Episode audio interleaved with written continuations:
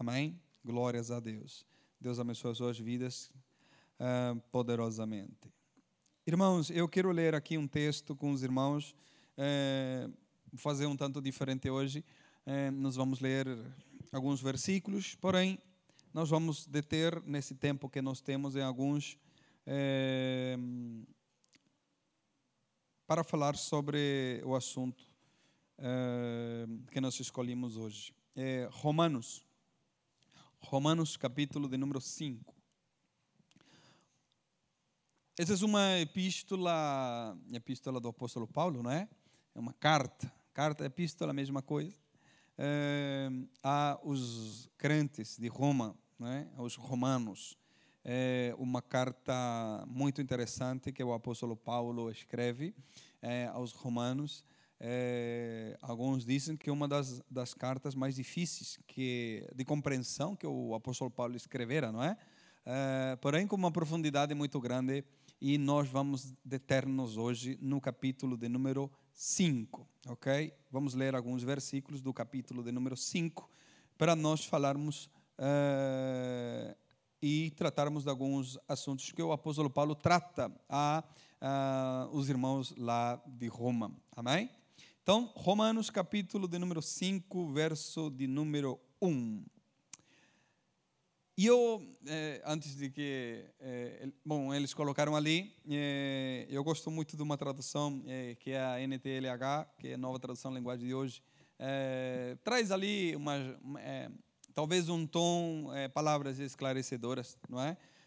mas vamos nisso, vamos ler aqui nessa tradução e depois eu leio aqui a que eu tenho aqui comigo uh, para trazer mais esclarecimento, talvez, em algumas palavras que nós vamos ler aqui. Isso é riqueza total, não é? Quando nós temos aqui várias traduções da Bíblia, é, é de uma riqueza muito grande, né? É, da parte de Deus para o povo uh, de língua portuguesa, não é? Você tem várias traduções da Bíblia onde que você pode ir, não é, é, é esmiuçando e lendo e trazendo cada vez é, a, a, a, língua ela vai vai se atualizando, não é? E, e temos traduções da Bíblia também na, na linguagem de hoje, não é? é? É, muito bom, amém? E então, Romanos capítulo 5, verso 1, uh, tendo sido, pois, justificados pela fé, temos paz com Deus por nosso Senhor Jesus Cristo. Amém? E uh, a minha tradução disse assim: Agora que fomos aceitos por Deus pela nossa fé nele, temos paz com Ele por meio do nosso Senhor Jesus Cristo. Amém? É interessante que vocês perceberam aqui que o caminho para ser aceitos é a fé, não é? Mas a fé no Filho de Deus, não é?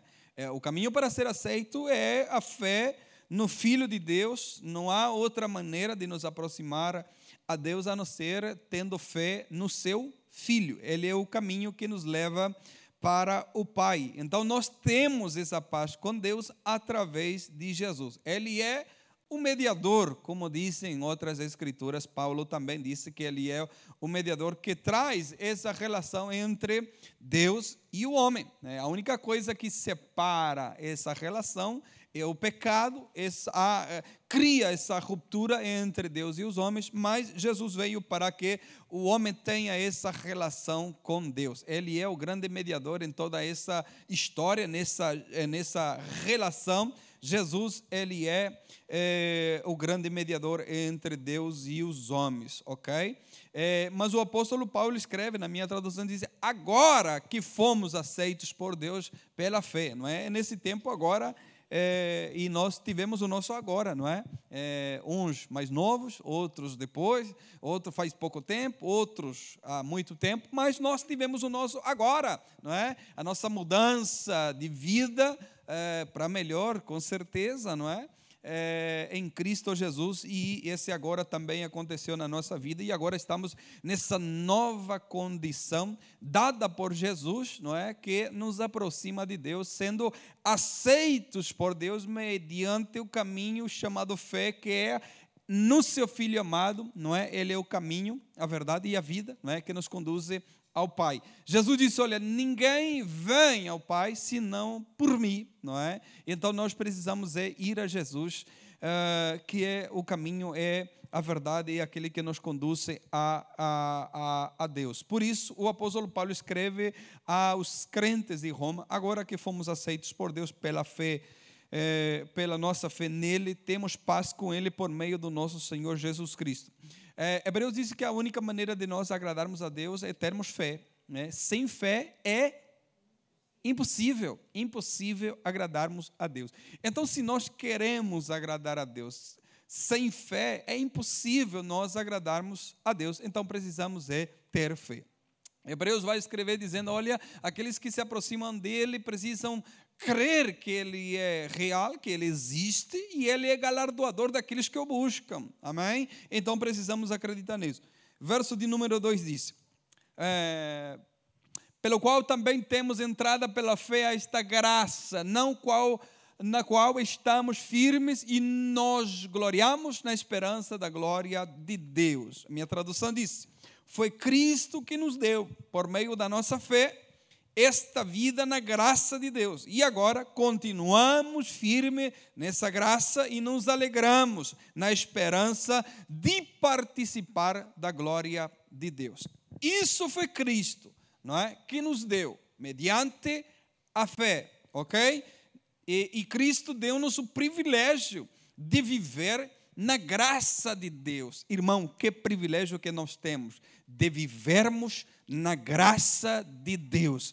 Essa graça de Deus que foi dada através da vida de Jesus. E nos alegramos, disse Paulo aos crentes em Roma, e nos alegramos na esperança de participar da glória de Deus. Amém? De participar, não de roubar.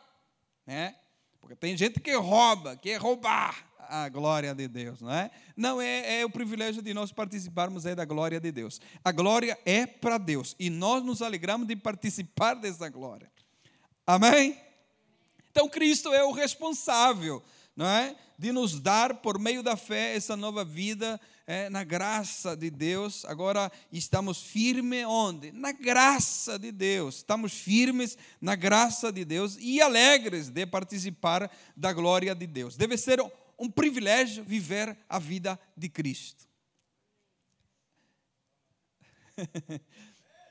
Deve ser, obrigado Samuel. Deve ser um privilégio viver a vida de Cristo.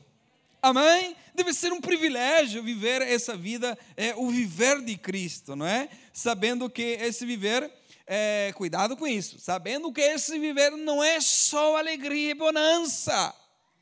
Por quê? Porque é, é a grande questão em tudo isso é que, é, e, e, e, e muitas vezes o pensamento é esse: olha, vem para a igreja que os problemas terminam. Não é? Está com muito problema, vai para a igreja, não é? É assim que nós fazemos, não é? Ah, olha, vem para a igreja que vais prosperar de uma forma, e nós sabemos que não é assim, é um entendimento errado que nós temos, não é? Vem para a igreja que os problemas vão acabar. Não, talvez vão aumentar. Ou talvez a tua vida piore mais ainda, não é? Então é um pensamento errado que nós temos que vem para a igreja que os problemas vão solucionar. Não. Quando vens para a igreja, o Espírito Santo de Deus ele é, te abraça e o Espírito Santo de Deus vai te dar a sabedoria para você resolver da melhor maneira os teus problemas. Mas os problemas não acabam quando você vem para a igreja ou vem para Cristo.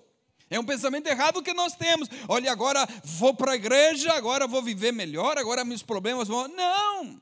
Agora vai, vai, vai dar tudo certo. Não, na vida de Paulo nada deu certo, mas Cristo estava com ele. Na vida de Pedro nada deu certo, mas Cristo estava com ele. O viver nessas tribulações e problemas e dificuldades não quer dizer que Cristo não está conosco. É um pensamento errado dessa nova era que nós vivemos. Tem que estar tudo bem para Deus estar contigo. É errado. Tem que estar tudo mal e Cristo também está com você. Amém? Então, Paulo nas prisões, Deus não, claro que Deus estava com ele. José nas prisões, Deus estava com ele. Nem por isso, né, é, é, as coisas teriam que ser tudo. Porque o pensamento que nós temos é o seguinte: olha, vou orar, se tudo dá certo, Deus está comigo, então tem que fazer. E tem vezes que Paulo orava, dava tudo errado, mas Cristo era com ele também. Então é um pensamento errado que nós precisamos tomar cuidado com isso. Então vem para a igreja que os problemas vão acabar, as coisas vão começar a dar, olha, agora vai bombar e. Não. O Espírito Santo vai te dar capacidade e sabedoria para você lidar melhor com os teus problemas daquilo que você lidava quando você não tinha ajuda do Espírito Santo de Deus. Agora você é uma mulher sábia, um homem sábio, não é? Cheio de dons espirituais, é? cheio da capacidade de Deus na tua vida, para você então lidar com essas coisas. Amém, irmãos? Não é? Terceiro disse, e também nos alegramos nos sofrimentos, né? Três. E não somente isso, mas também nos gloriamos nas tribulações, diz essa tradução, sabendo que a tribulação produz ah, a minha tradução diz assim: e também nos alegramos no sofrimento, pois sabemos que o sofrimento produz a paciência. Em outras palavras, está sofrendo? Dá risada, amigo. Está sofrendo, amiga? Dá risada, se alegra no sofrimento. Mas quem é que tem essa capacidade de se alegrar quando está sofrendo? Aquele que entendeu e compreendeu que o Espírito Santo está com ele, independentemente se está para cima ou está para baixo, o Espírito Santo está com ele. Então a gente dá risada à toa. Quando a gente tem problema, a gente dá risada. A gente se alegra. Porque sabe que esse processo que eu estou achando ruim Deus vai tirar proveito para me dar coisas positivas. É isso que eu acho que é mal. Então Paulo diz: está sofrendo, se alegra, porque isso vai produzir em você paciência. E com certeza você já orou dizendo: Deus, eu quero paciência. Sabe o que Deus disse? Vou mandar esse sofrimento.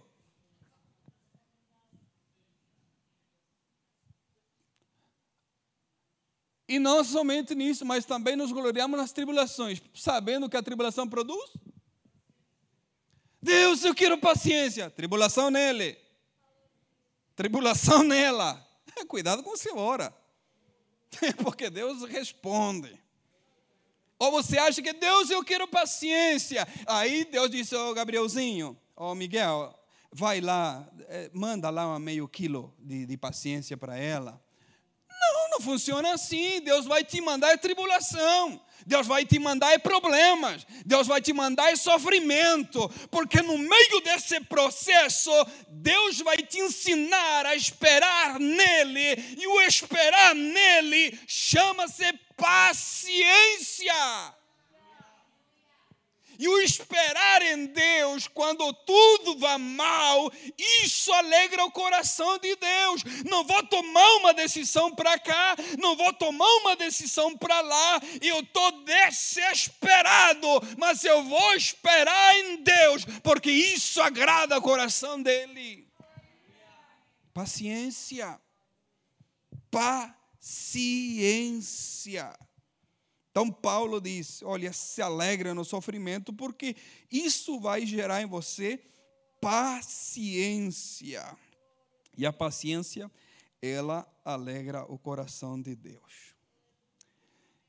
Isaías 40, 31 diz: Mas aqueles que esperam no Senhor renovarão as suas forças. Imagine você, está esgotado, está cansado de sofrer, está no meio da tribulação e você decide: não, eu vou esperar em Deus, eu vou esperar a resposta que vem do céu. E então o Senhor disse na Sua palavra: aqueles que esperam em mim renovarão as suas forças, voarão tão alto como as águias, correrão e não ficarão exaltos, andarão e não se cansarão. Quem são eles? Aqueles que esperam no Senhor. Paciência. Verso de número 4, Romanos 5. Romanos 5, 4. E a paciência, a experiência, e a experiência, a esperança. Sabe o que a minha tradução disse? A paciência traz a aprovação de Deus. E essa aprovação cria a esperança.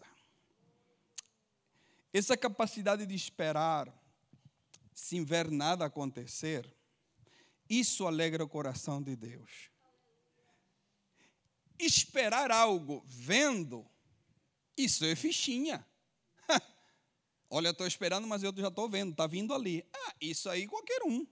Agora, você esperar, sem ter uma faísca de sinal que aquilo que você está esperando está chegando, é isso que alegra o coração de Deus. Eu espero, não estou vendo nada, mas eu quero esperar. Eu não estou enxergando nada, mas eu quero esperar. Eu não tenho nenhum sinal, mas eu quero esperar. Isso alegra o coração de Deus. Isso traz a aprovação de Deus e isso gera a esperança. Verso de número 5. Olha o que faz. E 5. E essa esperança não não decepcionará, pois sabemos quanto Deus nos ama, uma vez que nele nos deu o Espírito Santo para nos encher o coração com seu Meu Deus, irmãos. Meu Deus. Essa esperança não nos deixa decepcionados. Mas o processo para que essa esperança não nos deixe decepcionado não começa com a esperança. Começa com o sofrimento. sofrimento, paciência, experiência, esperança. Não nos decepcionamos porque esperamos no Senhor. Amém. Não nos decepcionamos porque esperamos no Senhor. E é claro que nós queremos. Quantos querem paciência, irmãos? Claro, agora você está ligado já, né? vocês, são, vocês são inteligentes demais, pô. Nós queremos paciência, mas nós não queremos sofrer, pelo amor de Deus, não é? Verdade, não é? nós não somos decepcionados por causa do seu amor que foi derramado sobre nós pelo seu Espírito Santo. Amém. Verso de número 6. Quando estávamos completamente desamparados, Cristo veio na hora certa e morreu por nós. Perfeitos, sem falhas. Não, morreu por nós, pecadores. De fato, quando nós tínhamos força espiritual, disse a minha tradução. A minha não, a tradução que eu trouxe. De fato, quando nós tínhamos força espiritual, Cristo morreu pelos maus no tempo escolhido por Deus.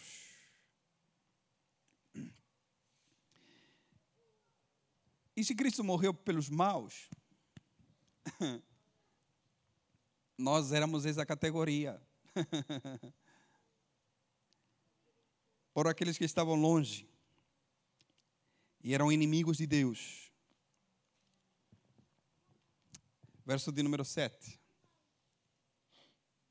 7, é pouco provável que alguém morresse por um justo. Embora talvez alguém se dispusesse a morrer por uma pessoa boa. Hum. Mas Cristo não morreu por pessoas boas. Cristo morreu pelos maus e pecadores, que éramos nós. No tempo certo, na hora certa, quando estávamos talvez na espera, desesperados, no tempo certo, Cristo morreu por nós. Verso de número 8 disse: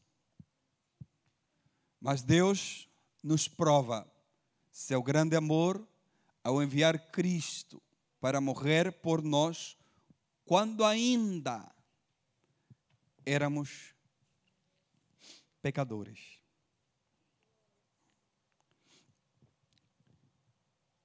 Mas Deus nos mostra o quanto nos ama.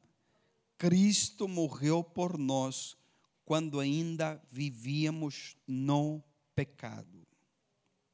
Verso de número 9 diz: E agora, minha tradução diz: E agora que fomos aceitos por Deus por meio da morte de Cristo na cruz, é mais certo ainda que ficaremos livres por meio dele do castigo de Deus. E uma vez que fomos declarados justos pelo seu sangue, certamente seremos salvos da ira de Deus por meio de Cristo.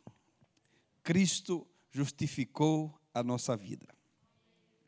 Cristo nos fez justos por meio dele. E então nós escapamos do castigo, da ira de Deus. Cristo nos fez livres éramos escravos, mas a cruz nos libertou. A cruz nos libertou. Parece que há um louvor assim, né? A cruz me libertou. Claro que eu não vou cantar aqui porque não quero espalhar talentos. A cruz nos libertou. Vivíamos no pecado e ele morreu tirando o castigo que estava sobre nós. Amém? Quando Cristo morreu, ele tirou o castigo que estava sobre nós. A nossa antiga condição nos tornava, nos tornavam inimigos de Deus. Inimigos de Deus. No verso de número 10.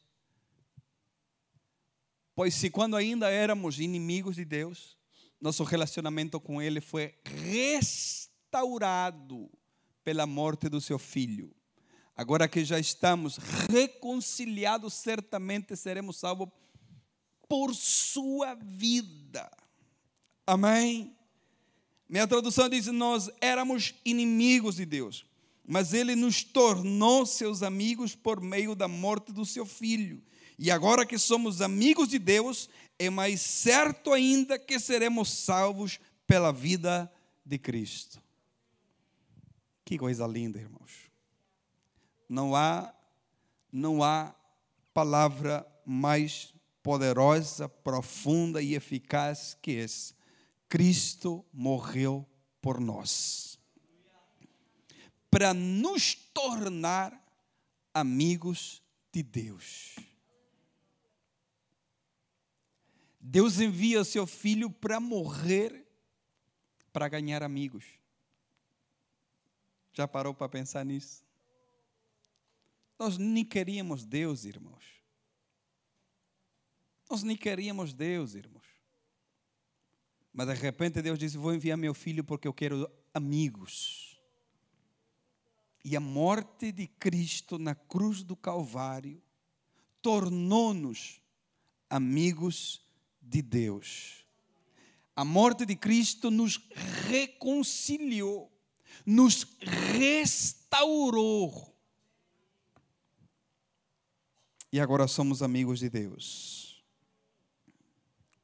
Que amigo nós temos, Ele. Por isso que quando alguém muitas vezes recebe mensagens, eu estou sozinho, estou sozinha, e eu digo, tá, não. Você que não percebeu que tem alguém com você a cada instante da tua vida.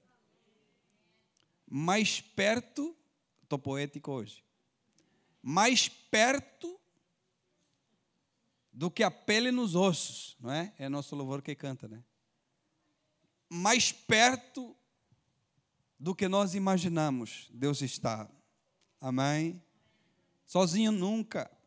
A partir do momento que eu declaro e digo estou sozinho, eu não tenho a suficiente compreensão daquilo que Deus me disse através de Jesus. Eu estou convosco todos os dias até a consumação dos séculos. A não ser que os séculos já se consumaram, aí é outra coisa. Agora, eu posso te garantir uma coisa: Ele está com você todos os dias da sua vida. Quando nós percebemos, Ele está. Quando nós não percebemos, quando eu estou afim, Ele está. Quando eu não estou afim, Ele também está. Porque a promessa dele é essa: Eu estou convosco todos os dias.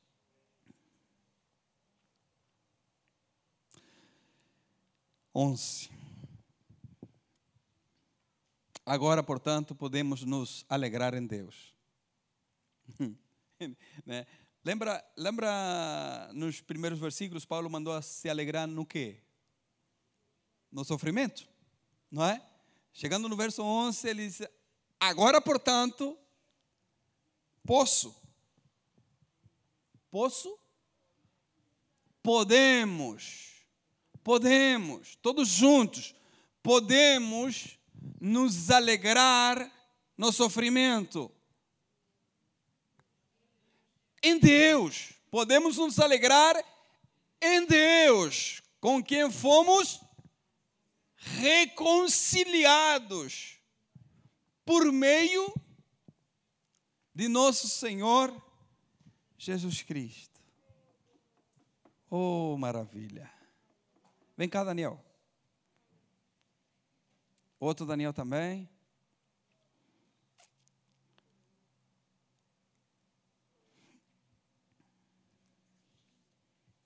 Pode ser aqui, em pé, olhando para lá. Olha o que Paulo está dizendo. Daniel estava desse lado, um dia, não é? Paulo está dizendo, ele estava de um lado um dia. É? Éramos inimigos de Deus.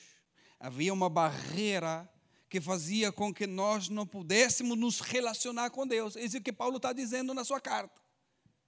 Era impossível nos relacionarmos com Deus. Havia uma barreira que impedia que isso aconteça. E eu descobri que Deus ama ter amigos. Deus ama ter amigos. E amigos é um relacionamento recíproco, tanto dá como recebe. Essa é a função dos amigos. Não é? Uma hora eu estou para dar, mas uma hora também eu quero receber aquilo que eu dou. Não é? Então Deus, Ele ama amigos. Mas nós éramos constituídos inimigos de Deus. A humanidade estava caída e Deus quer amigos. Então Deus disse: Olha, eu quero amigos, então vou enviar meu filho amado. Então Deus envia Jesus para reconciliar os homens a Deus. Cristo é o mediador dessa, desse relacionamento. Então Cristo vai apanhar os, o, o homem vai trazê-lo a Deus e Ele é o que vai mediar esse relacionamento. Agora, aqueles que se alegravam no sofrimento, Paulo diz: não é preciso mais se alegrar no sofrimento, porque no sofrimento Deus está. Então, Paulo diz: agora todos nós vamos nos alegrar em Deus nós temos motivo suficiente para nós nos alegrarmos. Pode ser que nós não, não podemos nos alegrar no trabalho, na escola, na faculdade ou em várias áreas da nossa vida, mas há algo que nós podemos nos alegrar. Esse algo é alguém é Deus. Vamos nos alegrar em Deus. Vamos nos alegrar em Deus. Não há motivos para se alegrar aqui na terra. Levante sua cabeça, olhe para o céu. Ali há motivo para nos alegrar. Deus enviou Cristo Jesus para nos reconciliar com Ele. E aqueles que estão em Cristo Jesus, já não há mais condenação para eles. Quantos estão em Cristo Jesus? Não há mais condenação para aqueles que estão em Cristo. Obrigado. Pode ficar no teclado? Pode ficar no violão já? Amém. E não somente isso, mas também nos alegramos por causa daquilo que Deus fez por meio do nosso Senhor Jesus Cristo, que agora nos tornou amigos de Deus. Irmão, nós teremos que andar, nós temos que andar na rua arrebentando tudo. Sabe aqueles que têm amigos poderosos? Essas pessoas somos nós. Mas ainda nós não entendemos isso. Nós temos que andar na rua. Então, e você? Eu, eu sou amigo de Deus. eu sou amigo de Deus. E você? Não é? Sabe quando a gente quer dar aquela de importante? Aqui não tem, mas em outros lugares. A primeira coisa que a gente fala é assim: oh, eu sou amigo de. Não é? A gente puxa dentro do nosso rol de amizade alguma pessoa importante, não é? Olha, eu sou amigo de Fulano, eu sou amigo de Ciclano. Mas eu nunca ouvi falar: olha, eu, eu sou amigo de Deus. Eu sou amigo de Deus. Já parou para pensar nisso, irmãos? Que há um poderoso gigante desejando ser o teu amigo. E nós nos tornamos amigos de Deus por causa da morte do seu filho. Ninguém faz isso, irmãos. Por isso que quando comecei a pensar, comecei a pensar e ler isso, e eu disse: Isso vai na contramão de tudo aquilo que nós faríamos. É como que se eu fizesse isso. Olha, eu estou tô à procura de amigos. Então vou matar o Arthur. Para eu ganhar amigos para mim. Alguém faria isso? Deus fez isso. Deus fez isso. Para você se tornar amigo de Deus ele entregou o seu próprio filho.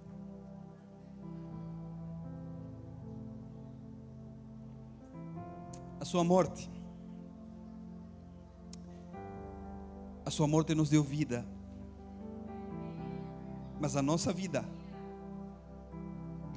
causou a sua morte. Eu não sei se você já parou para pensar nisso. A sua morte nos trouxe vida, mas a nossa vida causou a sua morte. Isso, isso é ir na contramão. Deus ama ir na contramão de tudo aquilo que nós podemos fazer, podemos realizar, podemos um dia talvez pensar em fazer. Deus vai na contramão de tudo isso para provar o seu amor. Uma coisa eu nós dizermos, olha, eu gosto de ti, eu gosto de você. Mas outra coisa é nós provarmos que nós realmente gostamos. É? Deus fez isso. Deus prova o seu amor, enviando o seu único filho para morrer por cada um de nós, para nos tornar amigos dele, para escaparmos da ira e estarmos com ele para todo sempre. Amém. Vamos se colocar de pé. Vamos agradecer a Deus.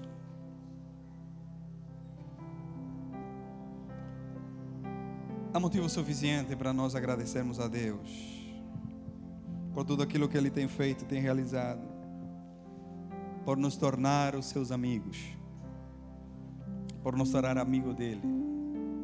Que privilégio que nós temos, irmão que privilégio nós temos e que possamos entender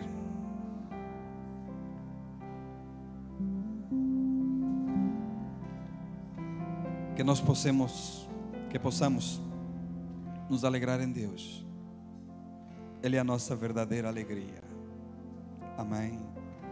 Querido Deus e eterno Pai, obrigado. Obrigado, Senhor, porque teu amor não tem limites. Obrigado porque teu amor nos alcançou. Obrigado porque o Senhor veio buscar aqueles que tinham se perdido. E no meio daqueles que estavam perdidos, o Senhor nos encontrou. O Senhor nos achou. Obrigado porque entre milhares e milhares de pessoas, o Senhor tem colocado os seus olhos sobre nós. Obrigado porque nós fazíamos parte desse grupo que era considerado inimigos do Senhor. Mas Cristo nos tornou teus amigos.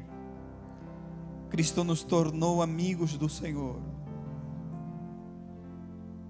Cristo nos tornou amigos. Por isso nós te adoramos, Senhor, nós glorificamos o teu nome. Obrigado por ter salvado, Senhor, a nossa vida. Obrigado, Senhor, por ter tirado a condenação que estava sobre a nossa vida. Obrigado por ter pagado esse preço. Obrigado por ter pagado a nossa dívida, Senhor. Obrigado por cada vida que está aqui nesta noite, Senhor. Obrigado, Senhor, por cada vida, por cada família aqui representada, Senhor. Que eles possam olhar para Ti, autor e consumador da nossa fé, e possam se alegrar. Pai, que quando vier o sofrimento, as lutas e as provações, nós possamos ter a consciência que o Senhor vai nos ensinar alguma coisa que o Senhor vai produzir em nós um sentimento positivo através, Senhor, de situações negativas. Nos fortalece, Senhor, na tua presença. Nos fortalece em ti, Senhor. Nos fortalece em ti, Pai. Em nome de Jesus.